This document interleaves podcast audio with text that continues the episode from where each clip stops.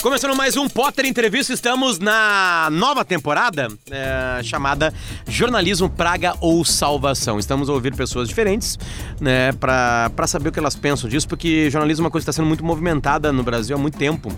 E, e mais recentemente sofrendo ataques, sofrendo uh, pupos, sofrendo também aplausos, né? É, como sempre diga-se passagem. Então a gente está pegando pessoas aqui para saber o que acontece. Se é praga ou salvação, obviamente que há um exagero nisso.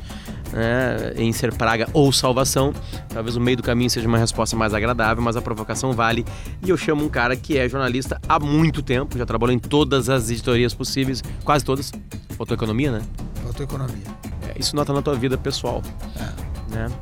E Davi Coimbra, seja bem-vindo. Obrigado. Tudo bem? Obrigado. Praga ou salvação, Davi?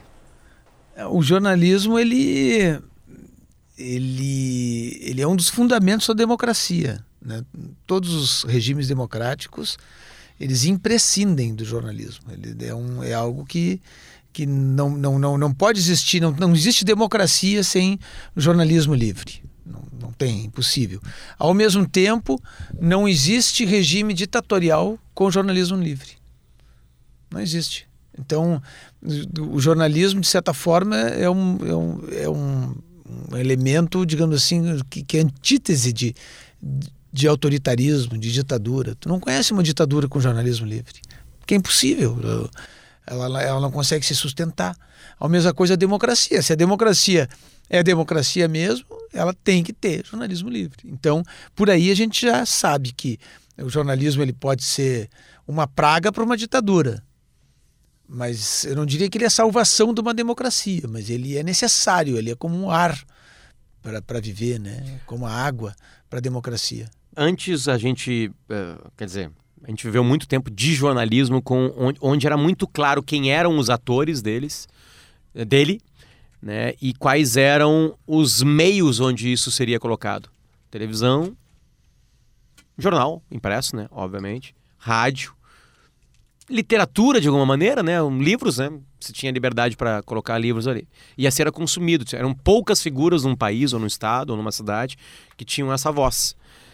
Aí, na década passada, são inventadas as redes sociais. Mesmo numa ditadura, as redes sociais persistem. Elas estão ali. Sim. E não quer dizer que elas são só salvação. Como é que se. Porque o jornalismo, tu consegue segurá-lo mas Censurar, so... né? É. E as redes sociais? É, a, a China censura. Uma... É, exatamente. São as deles, né? É. São as deles, né? A China censura, por exemplo, né? É, ela consegue ela, ela consegue controlar, ela consegue controlar até o Google, né? As pesquisas no Google, ela consegue fazer com que. Eh, não, se... não se tem, né? Não se é, tem. É. Não, não, tem Google lá. Não, tu, eu, até se tu é estrangeiro, tu chega lá, tu vai acessar o Google, mas algumas coisas tu pode pesquisar, outras não. Não é, não. É que né? pra te conseguir na China acessar o Google, tu vai ter que baixar uma VPN antes, que é. mente com a tua localização, Isso. e aí tu vai, porque tu não tem acesso. Eu fiz esse erro. Eu cheguei lá e fui entrar no meu Gmail, já era. É, não tem como. Não adianta. Então, é, até isso, eles, uma ditadura, um regime autoritário consegue controlar. Né? Claro que é mais difícil, a gente viu aí na, na, na Primavera Árabe, né? que, que, eles, que eles conseguiram se articular através de, de redes sociais, né? WhatsApp, tudo isso, esses, esses meios são mais, são mais fluidos né? do que a imprensa, que é mais difícil de controlar.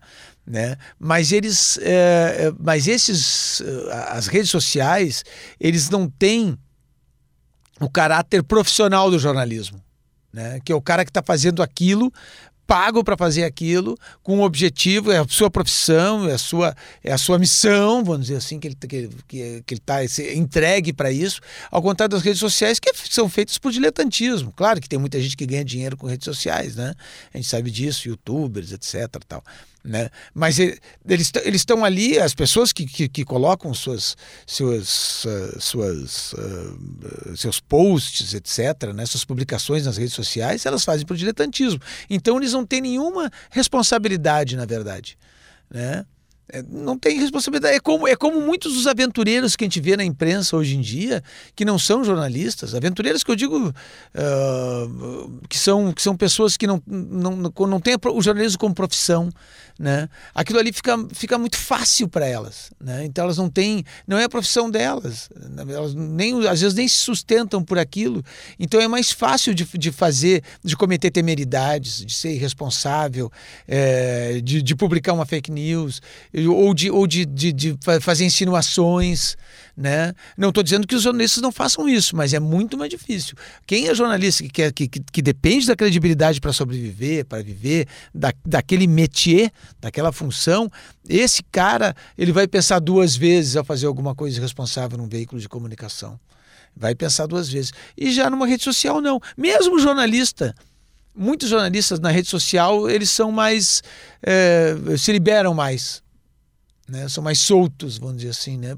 São, são, conseguem ter, ser menos responsáveis nas redes sociais. Tanto que a gente vê coisas de jornalistas no Twitter, no Facebook e tal, que jamais, eles jamais fariam, falariam numa, numa rádio, numa TV ou escreveriam no jornal. Jamais. Tá, é, eu, quero, eu quero pegar a coisa de atores, tá? Uh, é, é, é, bom porque tu pega as duas épocas assim na, na tua profissão. Uh, uh, os atores jornalísticos, a gente sabia exatamente quais eram. Sim as pessoas que conseguiam mudar uma opinião, que conseguiam angariar ódio ou amor. Hoje isso se tu não precisa da Globo, da Zero Hora, da Folha de São Paulo, do O Globo, Sim. da Bandeirantes do SBT, da Manchete que fechou, né? Tô pegando clássicos, né? Sei lá, Jornal do Brasil antes, né? Pra colocar a tua voz. Sim. Né? E aí, não só redes sociais, mas sites como YouTube, por exemplo, estão ali com. E, e, a, e, essas pessoas viraram atores é, absurdamente importantes de um novo tempo. Sim. Sem precisar de um meio de comunicação Sim. tradicional. Vou citar gigantescos agora que tá, sei lá, Olavo de Carvalho. Olavo de Carvalho se faz no Facebook, com vídeos no YouTube, né, a ponto de... Influenciar o presidente da República. Exatamente. É. Né, uh, uh, vamos lá, deixa eu pegar... A, a, esquerda se diluiu mais, a gente vê pessoas progressistas grandes também fora desse mercado. Isso é momentâneo isso são melancias se, se ajeitando ainda na caçamba? Ou isso é a revolução? Isso é, é, é, é o que pode talvez até acabar com o jornalismo? Eu, eu, eu não acho que vai acabar com o jornalismo, porque essas pessoas não são imprensa. Né? Não são imprensa. Mas as pessoas têm audiência gigantesca, elas, audiência. elas movem paixões claro, claro. e opiniões, né? Eu digo, é, pensa como atores. Sim. Não, são, são mas, mas não são imprensa. Eu, o, o que eu uh, tenho a impressão que já está acontecendo, que, que, a gente já vê, já, já nota isso, é que o, o, o jornalismo, uh, a, a imprensa, ela fica com uma espécie de de referência de curadoria dessas coisas todas, né? Então tu, tu, tu tem uma informação que, que tu, que tu uh, colheu no, no Twitter, tu vai acessar um veículo tradicional para saber se aquilo é verdade ou não. Né? Só vai ter certeza daquilo se tiver no veículo tradicional, né? que vai lá fazer a checagem, que vai entrevistar, que vai atrás, que vai tra tratar a, a, informação de uma forma profissional. Né? Essa é a diferença. Né? Não é o, o próprio Lavo de Carvalho, não, não, não tem a, a menor uh, o peso, não tem o menor peso de, de, de, de, chegar lá e insultar alguém, ou de, ou de mentir sobre alguma coisa, ou dizer algo uh, que às vezes ele mesmo desmente depois. Ele, ele, se comporta assim, ele tem uma baita de uma audiência, sem dúvida nenhuma, tem um monte, influencia pessoas, mas ele não tem a credibilidade de um veículo tradicional de informação. Não tem essa credibilidade, quando ele diz alguma coisa, a pessoa vai lá e vai olhar. Tu citar, citaste vários aí. Ah, vou lá citar, eu vou, vou no G1, né? Que é do, da, da Globo, para ver o que eles tá vão checar informação. Agora, opinião é uma outra coisa. É outra coisa. É outra coisa. E como é que se caminha assim?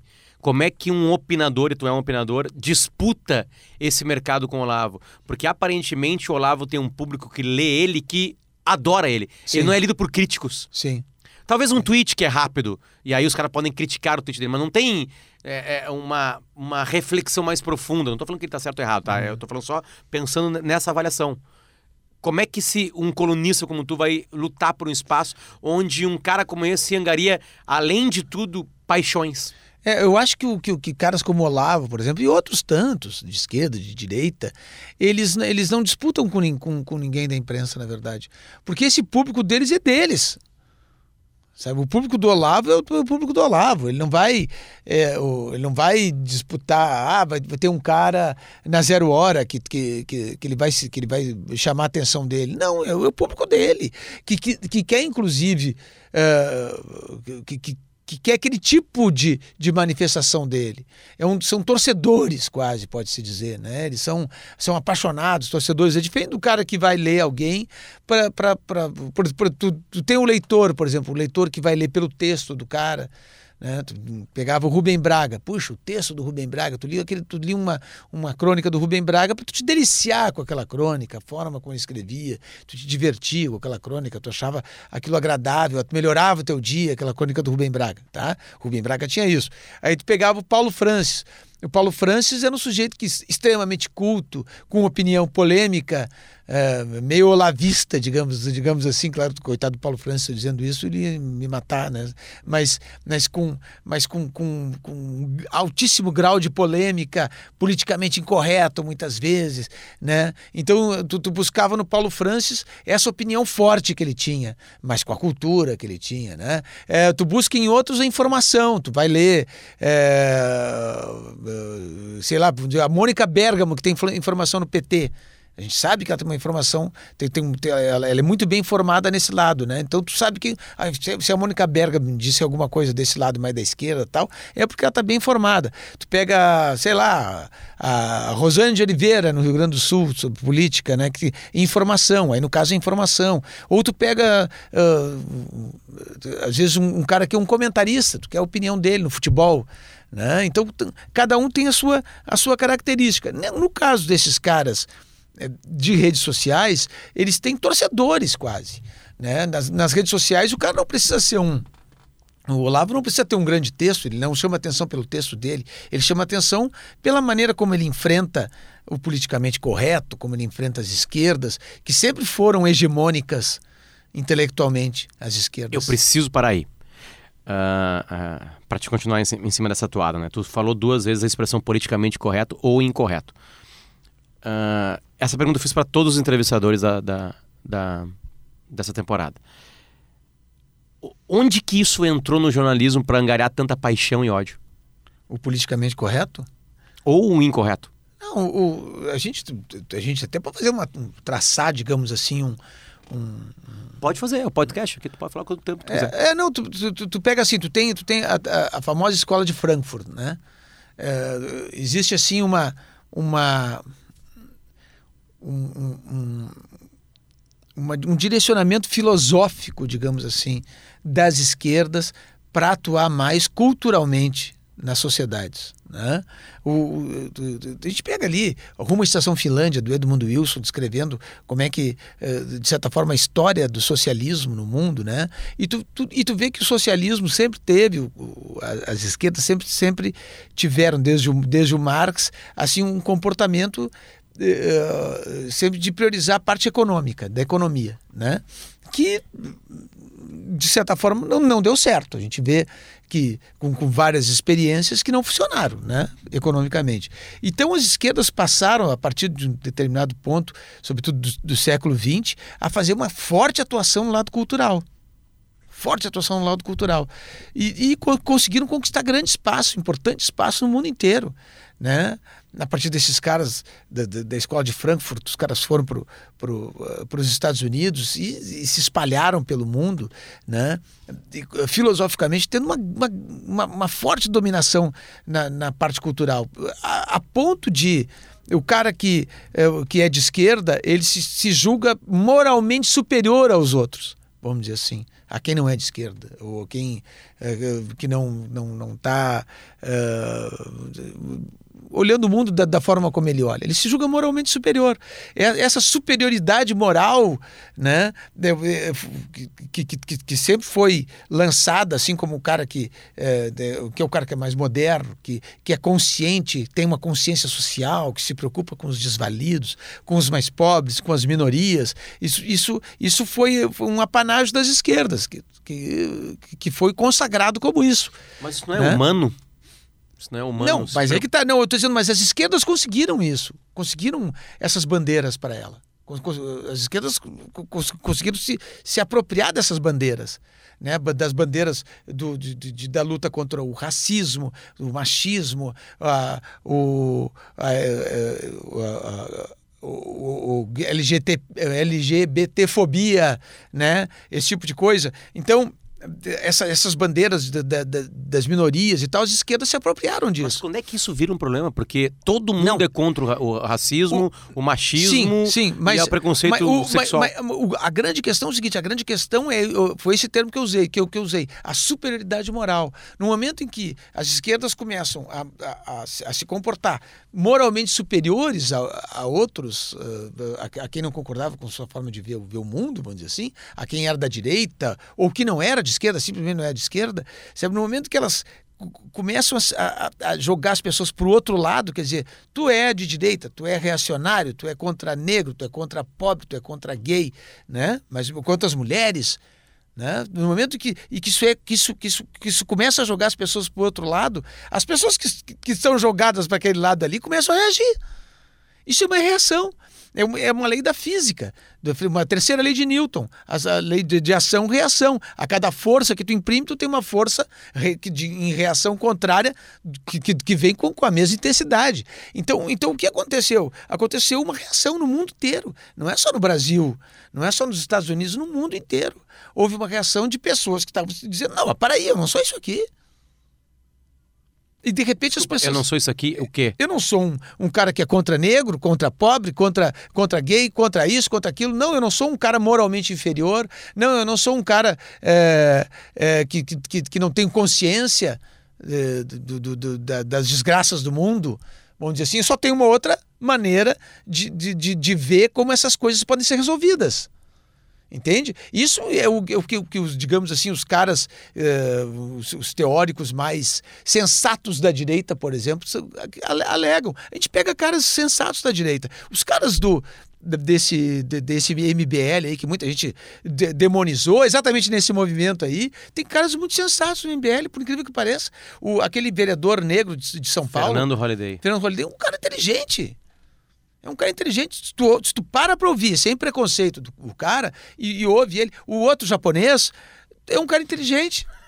O Kim Kataguiri. O Kim Kataguiri é um cara inteligente. Aí tu pega, pô, um cara de direita que tem o MBL, que, que, que, que tem posicionamentos bem às vezes contundentes, vamos dizer assim, da direita, mas que são caras sensatos. É diferente da, da direita olavista, bolsonarista, que aí já é uma direita grosseira. Agora tu pega caras de direita que tem um discurso perfeitamente coerente. Entra, né? na, entra na redação, entra na sala da redação. Sim. Qual que... Isso é um elemento, hum, sei lá, contemporâneo, digamos assim, das redações. Isso está isso provoca o ódio. Porque é uma coisa estranha, porque a imprensa sempre foi odiada. Talvez hoje chegue mais o ódio, porque as redes sociais cresceram, blá blá blá. Mas vamos botar uma década atrás, né, na época do PT. O PT também queria né, controlar a imprensa, né, teve movimentos ali. O Lula saiu da cadeia dizendo que o grande erro dele foi não ter controle da imprensa não ter feito os, os, o conselho.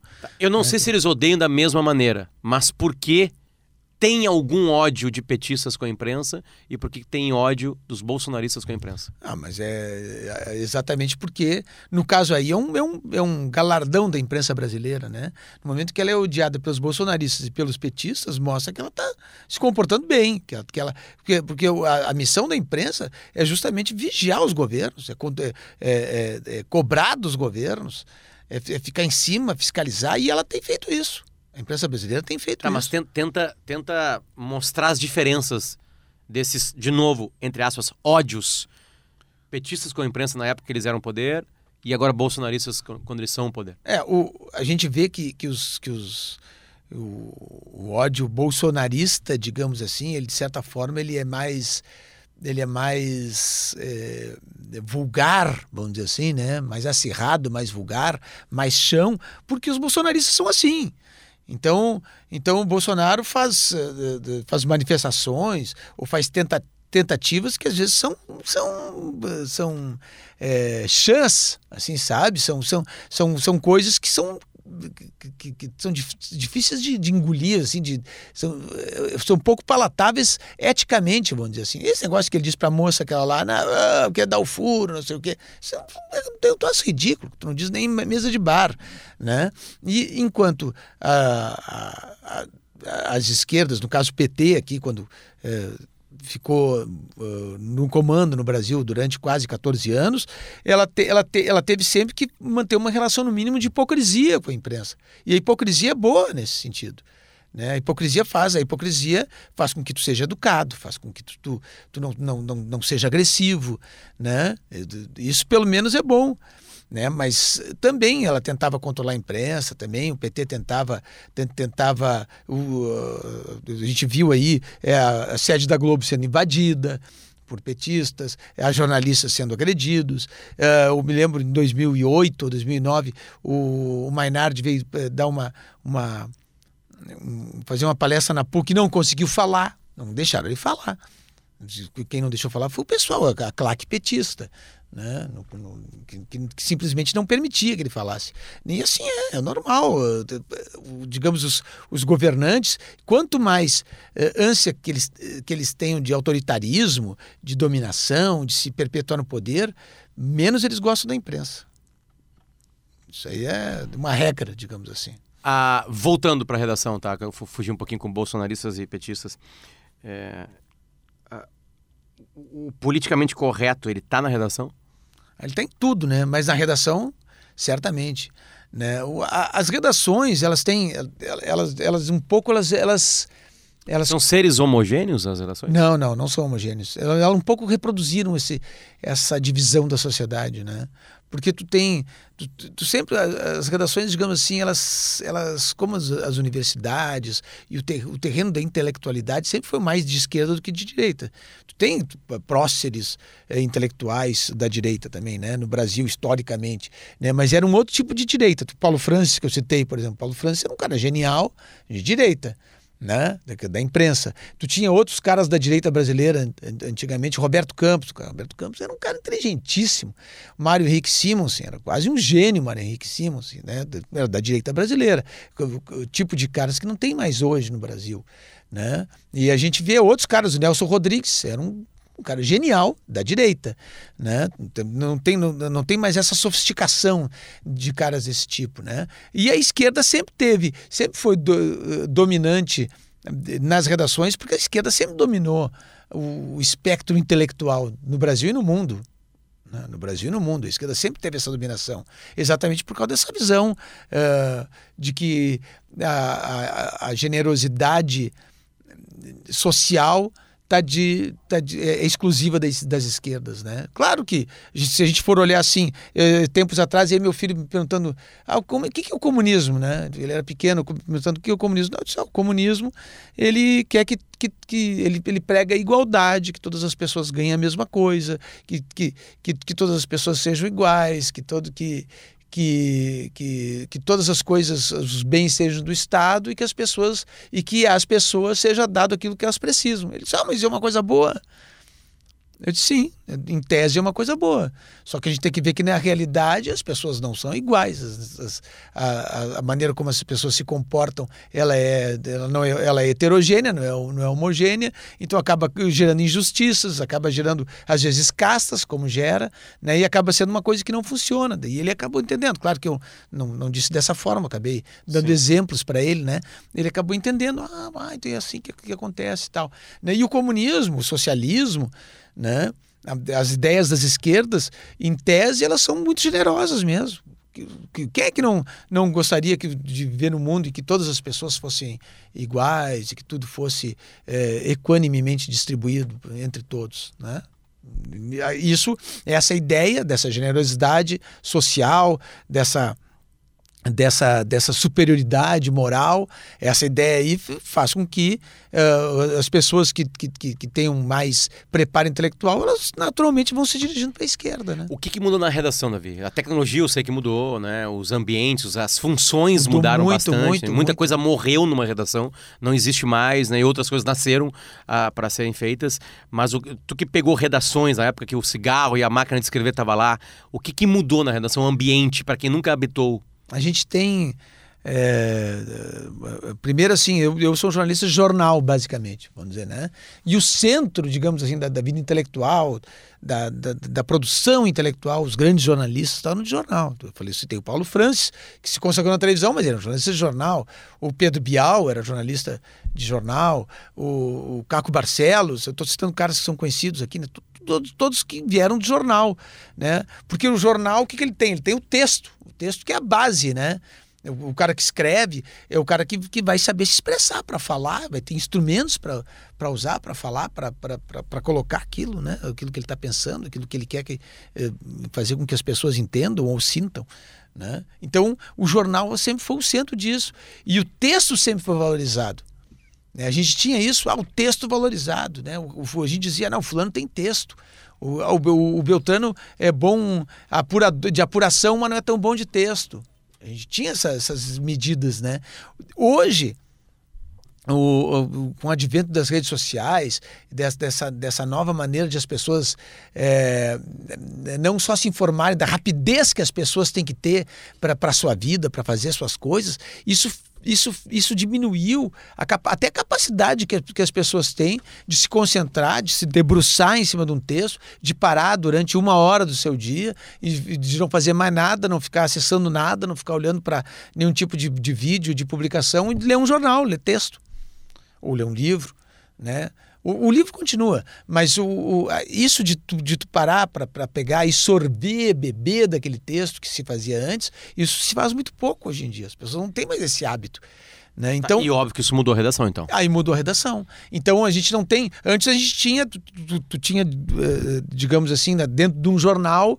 É, é, vamos dizer, monumentos, vamos dizer assim, né? Que, que, que, que, nos quais tu tinha referência, tu entendia, tu, tu, tu, tu vinha, se consultava até com aquela pessoa para saber o que, que, que, ela dizia, dizia sobre determinado assunto. Os jornalistas eram muito especializados, teve uma época de muita especialização de jornalistas de determinado, em determinados assuntos, de determinadas editorias que sabiam tudo sobre aquilo, setoristas de, de, de, de diversos assuntos, né? Então era, é, era algo muito profundo, vamos dizer assim, né? Que havia no jornal. Hoje essa profundidade se perdeu depois a gente tinha setorista é, de patrimônio histórico. Setorista de patrimônio histórico. O cara só fazia matéria de patrimônio histórico. Né? Então, a de, determinada casa que, que ia ser tombada, determinada, é, determinado prédio ali, que, ou praça tal, que, que tinha sofrido algum tipo de dilapidação. Gente tinha setorista de aeroporto. Setorista de aeroporto. O cara ficava no aeroporto. Um dos, um dos setoristas de aeroporto deu, deu furo daquele da desvalorização de 30% do, do, do Cruzeiro, que, do Delfim Neto. Né? O cara pegou o Delfim Neto no aeroporto. Então, é, tinha, tinha, tinha, tinha esse setorismo no jornal, fazia com que os caras se aprofundassem.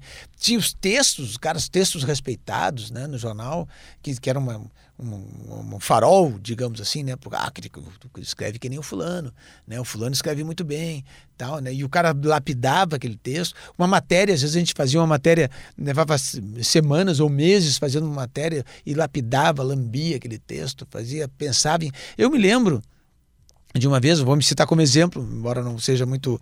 É, é, digamos assim, modesto de fazer, mas eu, mas eu, eu, eu, eu escrevi uma, uma alentada matéria de umas seis páginas, tá?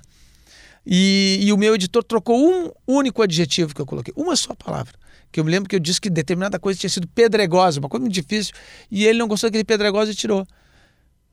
E eu li aquele texto, cheguei, fui lá cobrar dele. Por que tu mudou esse adjetivo que eu botei? E ele chegou e disse assim: pô, mas aí, seis páginas e tu vai te queixar só de um adjetivo que eu, que eu troquei? Eu disse assim: mas só tinha um adjetivo para trocar em seis páginas, por que tu trocou? A gente foi, foi qual? É, não, esse Pedregosa. Esse, Virou o quê? Eu não me lembro agora que ele botou. Mas, ou difícil, ele botou, em vez de Pedregosa, ele botou difícil. Horrível, uma troca entendeu? tenebrosa. É, ele botou uma coisa assim, mais, mais é. simples, né? E aí, e, porque então eu, tu, tu, preservava o texto, lutava pelo teu texto, sabe? Era algo que tu.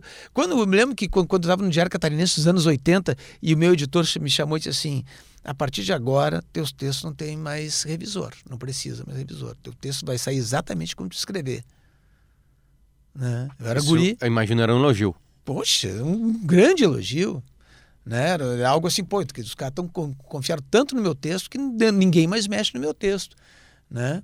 Então era, era aquela coisa tal. Então tu, tu, tu, tu, tinha aquela coisa de cultivar o texto, né? de escrever e tal. Isso não, não, existe mais. A partir do momento que tu deixa, isso deixa de existir, tu deixa de ter uma certa profundidade, uma, até uma, um, um, um, gênero de debates que a gente tinha, vamos dizer assim, na redação. Uh, até o, o, ambiente, por exemplo, como ambiente integrado com o rádio, precisa ter silêncio. Antes era aquela barulheira, aquela coisa tal. E eu então ia no café e o outro gritava e falava uma coisa. Era, era um ambiente mais. Hum, hum, com, com, mais, digamos mais integração, por incrível que pareça, entre as pessoas todas que estavam ali. Sim, hoje os CNPJs estão integrados. É, isso. Não, e as pessoas obrigatoriamente também estão, né? Não, também estão. Hoje mas... todo mundo faz tudo, né? É, mas não, mas não tinha aquela coisa de... de, de, de, de, de... Por, por, exemplo, uma, um, um, esses, esses tempos alguém me disse assim, puxa, tu sabe que que o qual foi o, o, evento que teve na televisão não foi impeachment da Dilma foi mais para cá alguma coisa assim ah o, jogo, o, o julgamento do Lula né?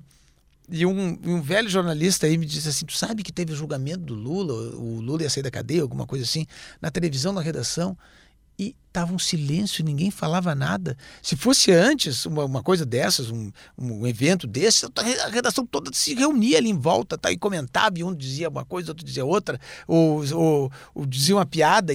Hoje tu não pode fazer isso, porque tu tem a rádio ali, tu precisa fazer silêncio. Tem um estúdio de rádio em cima, né?